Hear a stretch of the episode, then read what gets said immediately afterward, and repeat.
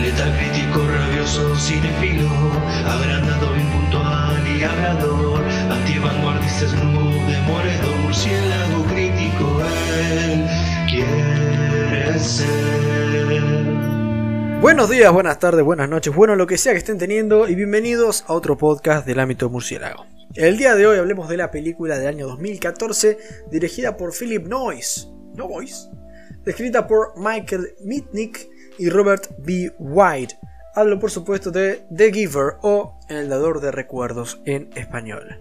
Protagonizada por Brenton Twites, Alexander Skarsgård, Cameron Monaghan, Jeff Bridges, Katie Holmes, Meryl Streep, Odeya Rush, Taylor Swift, entre otros. Y Taylor Swift, what La sinopsis dice, Jonas o Jonas es un chico de 12 años que vive en una sociedad basada en la monotonía y la igualdad que ha conseguido eliminar el dolor y los sentimientos. Jonas es seleccionado como receptor de la memoria. Su misión consiste en almacenar todos los recuerdos de la época anterior a la implantación del régimen de la monotonía. Ese depósito de la memoria podría ser necesario en caso de que los líderes necesitaran tomar decisiones en las que la experiencia fuera un factor decisivo. Muy pronto Jonas se dará cuenta de lo superficial que es la vida en su comunidad. Ok, expectativas. Realmente no sabía mucho de la peli yo. Ah, la verdad que, la verdad, o sea, esto va, a misa. Yo vi en el póster a Brenton Twites, que es un capo, a Odeya Rush, que, bueno, me cae bien supongo, y nada menos que al gran Jeff Bridges, que es un genio total. Así que dije, y bueno, ya fue, ¿no? Así que bueno, ¿es El Dador de Recuerdos una buena película? ¿Vale la pena verla? O cae bajo el propio peso de tener tan buen reparto? Vamos a averiguarlo. Ok, ok, ok, ok. Comenzando con lo positivo. Realmente el comienzo de la peli me tuvo bastante cautivado, eh, a decir verdad. La propuesta es bastante interesante realmente. Eh, la premisa es cuanto menos intrigante y el hecho de que comience siendo en blanco y negro, por razones argumentales, me pareció algo bastante prometedor, la verdad. Los sets también me parecieron hechos con bastante esmero así como los decorados, las herramientas, la tecnología que se usa en esta especie de mundo utópico, vamos a decir. y realmente, bueno, en cuanto a situarnos en el lugar, eh, se pusieron las pilas. Al hacer este especie de mundo que de algún modo se siente como el mundo ideal comunista, ¿no? Eh, es lo por lo menos lo que interpreté yo.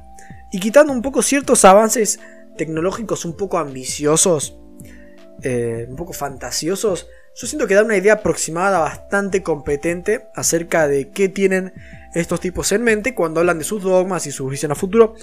Aunque no es, creo, el ideal comunista que, por ahí un comunista te dirá. Yo creo que es como un comunismo extremo totalmente. O sea, al punto de que no hay emociones, ¿no? Creo que, que no es lo que el comunismo realmente quería, pero bueno.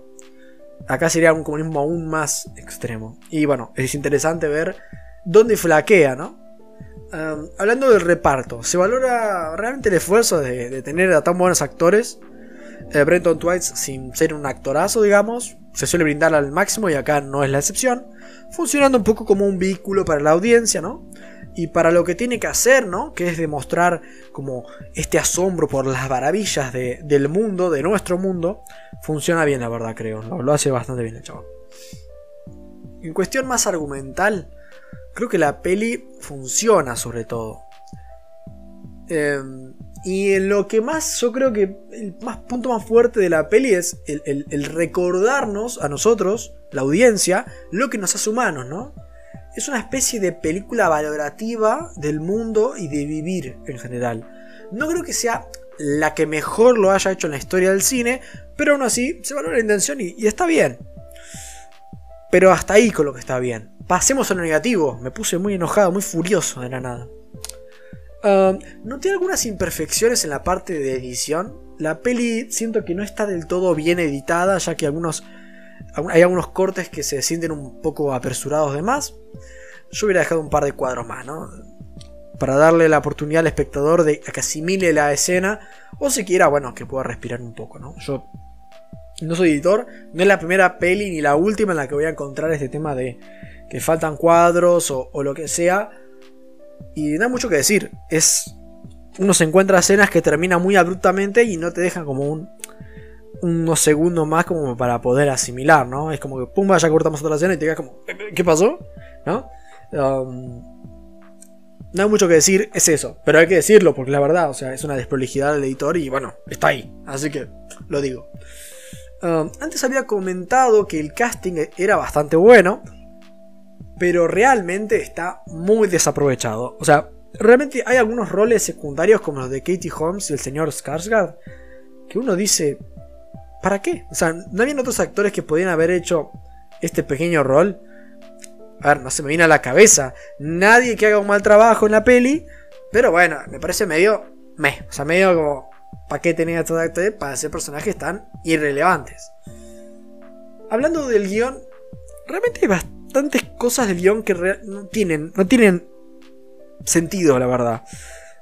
Ya sobre todo cuando llegamos al final. Siento que la peli eh, había sembrado ciertas cosas eh, que crecen, pero un poco como que se desmembra rápidamente, ¿no? Como que la peli crea esas expectativas y cuando llega al final que se supone que tiene que la cosa elevarse, es como que no, tipo como que no lo lograron resolver.